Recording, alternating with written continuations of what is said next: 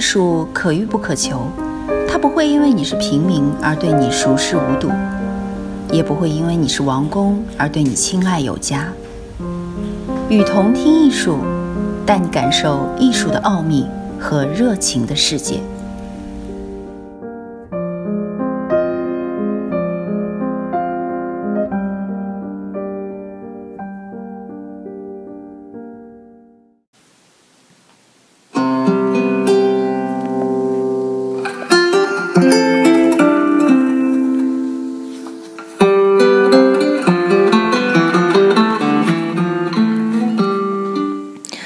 各位听众，大家好，欢迎收听雨桐听艺术。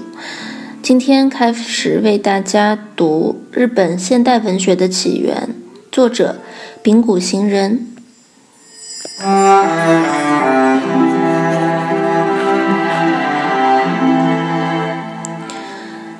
丙谷行人，一九四一年出生于日本兵库县尼崎市。早年就读于东京大学，先后获得经济学学士和英文科硕士学位。毕业后，曾任教于日本国学院大学、法政大学和近畿大学，并长期担任美国耶鲁大学东亚系和哥伦比亚大学比较文学系客座教授。二零零六年荣休，他是享誉国际的日本当代著名理论批评家，至今已出版著作三十余种，代表作有《日本现代文学的起源》《跨越性批评》《世界史的构造》等等。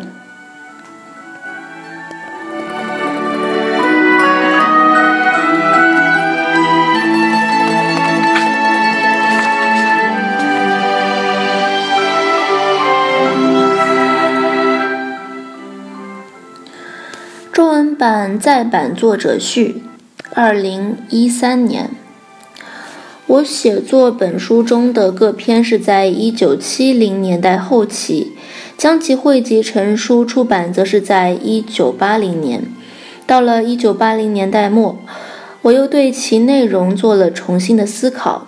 直接的原因是，美国的日本研究者来信说要翻译此书，我便以需做修补改善为理由，答应了他们的要求。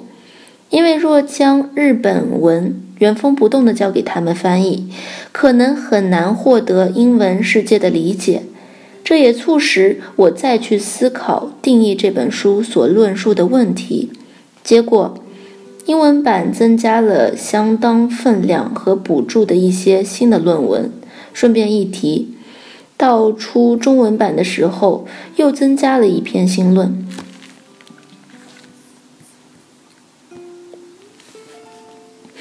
我在本书中试图要于明治二十年代所发生的某种认识论颠倒中，来考察日本现代文学的起源。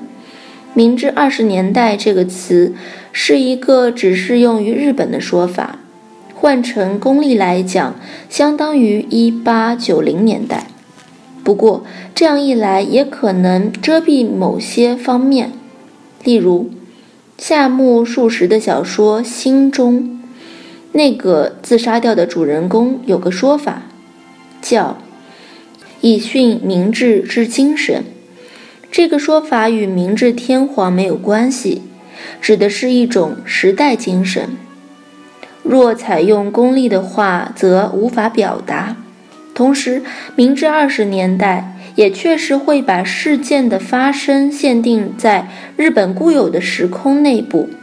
实际上，我在写作此书时的确忘记了，明治二十年代也即是一八九零年代这回事。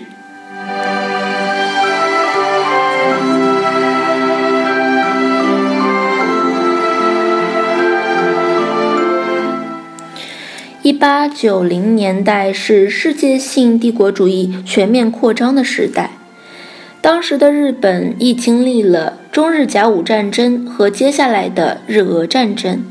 但是，若从明治这一视角来观之，则对该过程有了下面这样一段论述：日本在西方列强支配下。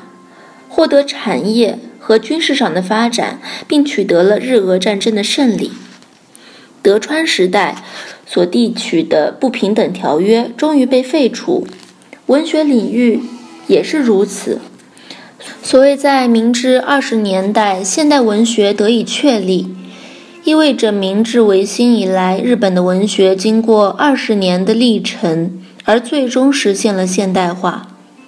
但是，若从功利来看，一八九零年代乃是在世界性的帝国主义状况下。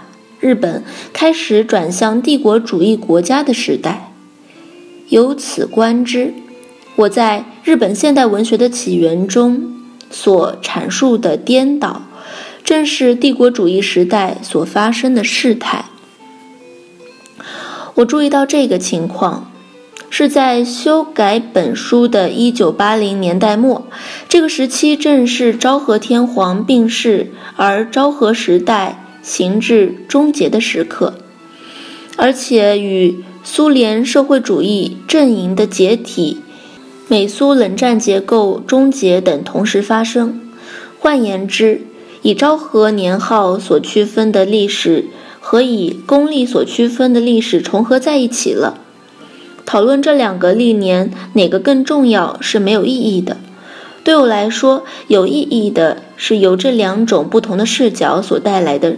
视差，下面我们就要从这样的视差出发，对日本现代文学的起源进行再思考。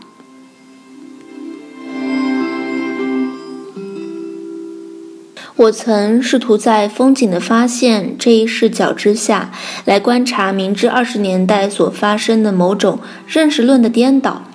风景自古以来就存在，特别是在中国和日本。于文学和美术领域曾有些对自然风景的描写，可是这并非作为风景而被描写的。例如，在西方，风景只是作为基督诞生等的背景而被描述的，直到近代才有把风景作为纯粹风景来描写花鸟、器物等静物的做法。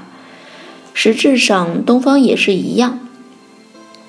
中国自古以来有自然风景的描写，但那是山水画中的山水，与单纯存在的在于自然对象不同。这是一种宗教的对象。画家们描绘的并非是实质的自然，而是作为意识的山水。因此，正如欧洲的美术馆充斥着那些耶稣或者天使的主题的绘画一样，在东亚。描写山水的画作不计其数。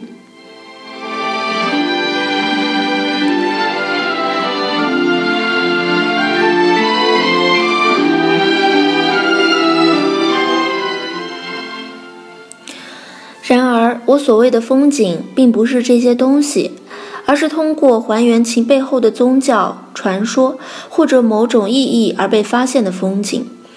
这也便是。把以往认为的事物之主要次要关系颠倒过来，风景的发现便意味着这样的颠倒。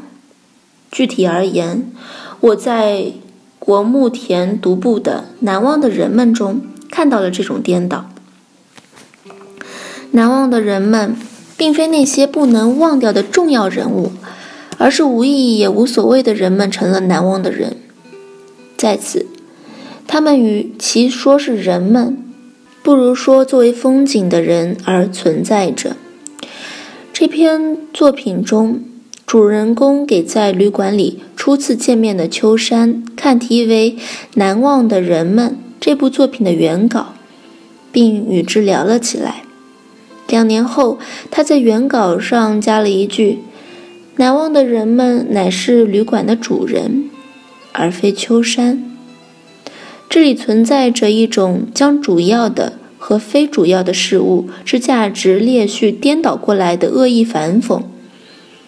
就是说，风景的被发现并非源自对外在对象的关心，反而是通过无视外在对象之内面的人而发现的。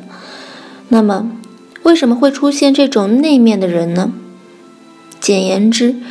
这种内在的人是经过政治上的挫折之后而产生的，但是这种政治挫折不是发生在明治二十年代，而是明治十年代。那时曾有自由民权运动蓬勃发展，这是一种使明治维新得以深化的永久革命式的运动。可是，随着政府在明治十四年宣布将十年之后开设议会，这场运动便逐渐落潮。尽管其后仍有一些过激派在抵抗，但自由民权的活动家们大都从民权派转向了国权派。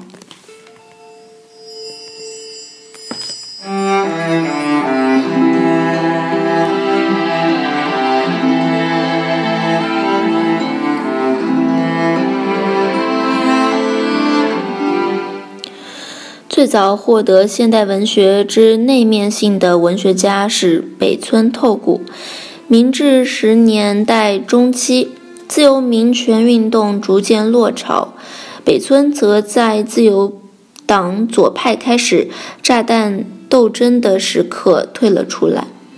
但是，这之后，他面对现实的政治世界，试图通过文学的想象力来与之对抗。用他自己的话说，即是想象世界来与现实世界的对抗。不过，对他来说，内在性并非反讽或者逃避，而是以另一种形式持续进行的自由民权运动。他甚至在政治上仍然继续参与着现实斗争。例如，明治二十年代，他参加了和平运动。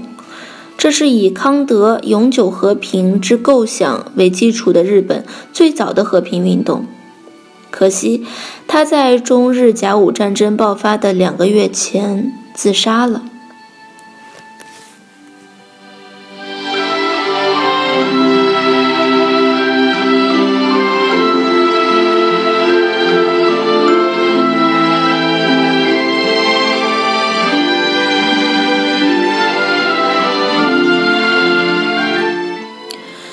北村透谷的内面性与国木田独步的完全不同，后者的内面性乃是通过对前者的那种内面性之反讽式的否定而确立了起来。诞生于明治二十年代的日本现代文学，并非通过否定前当代的东西，而主要是通过否定透谷那样的现代性、内面性，才得以确立起来的。